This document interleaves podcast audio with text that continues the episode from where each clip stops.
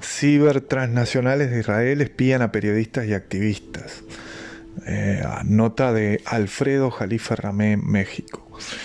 Según Financial Times, el grupo de ciberataque israelí Candiru militarizó las vulnerabilidades de los productos de Microsoft y Google.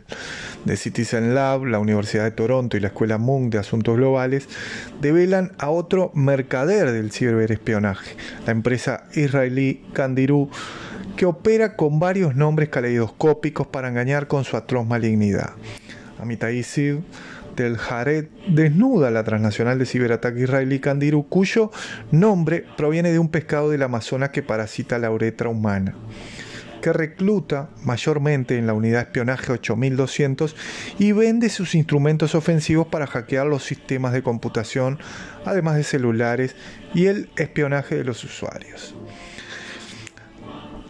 Eh, Amitai Sib explaya que el ciberataque es un gran negocio en Israel cuya industria puede generar mil millones de ventas al año y cuyo mayor y más controvertido de sus jugadores es NSO Group, que vende sus equipos a Arabia Saudita y a México, y que los usan para espiar y reprimir a disidentes.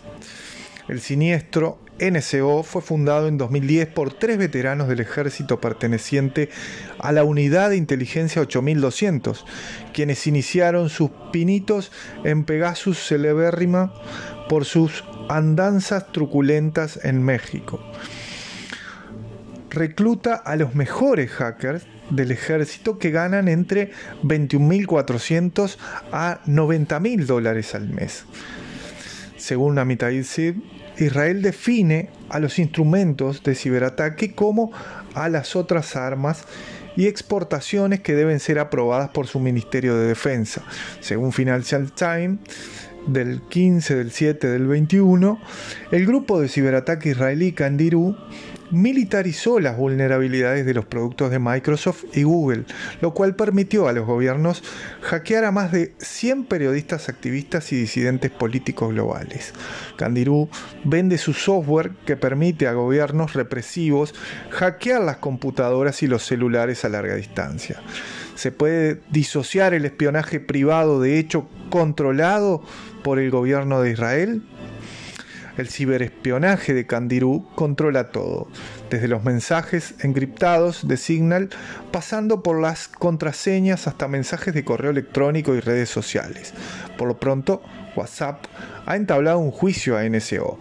Según The Citizen Lab, Candirú, que hoy navega con el disfraz empresarial de Saitotech Limitada, ha hecho lo imposible para ocultar su estructura accionaria a sus empleados y a sus socios inversionistas, aunque han aparecido dos Founder Group y Pico Venture Partner.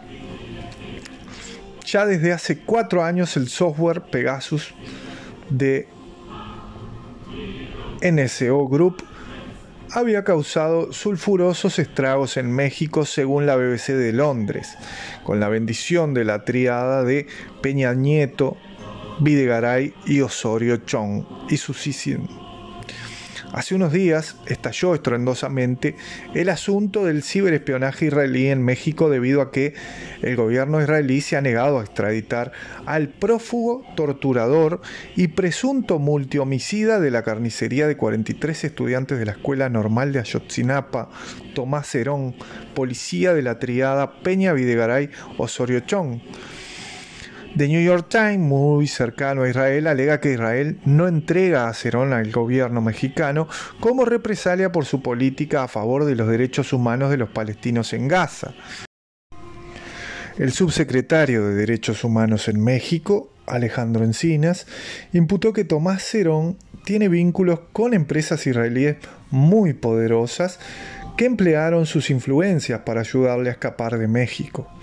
Cerón autorizó la compra de ciberataques de hackeo como Pegasus del grupo NSO de Israel, que fue empleado contra periodistas, abogados y activistas, en particular contra el equipo de investigadores internacionales del caso abominable de la carnicería estudiantil de Ayotzinapa. ¿Qué protege a los indefensos ciudadanos del ciberespionaje de los mercenarios de Candirú Saito?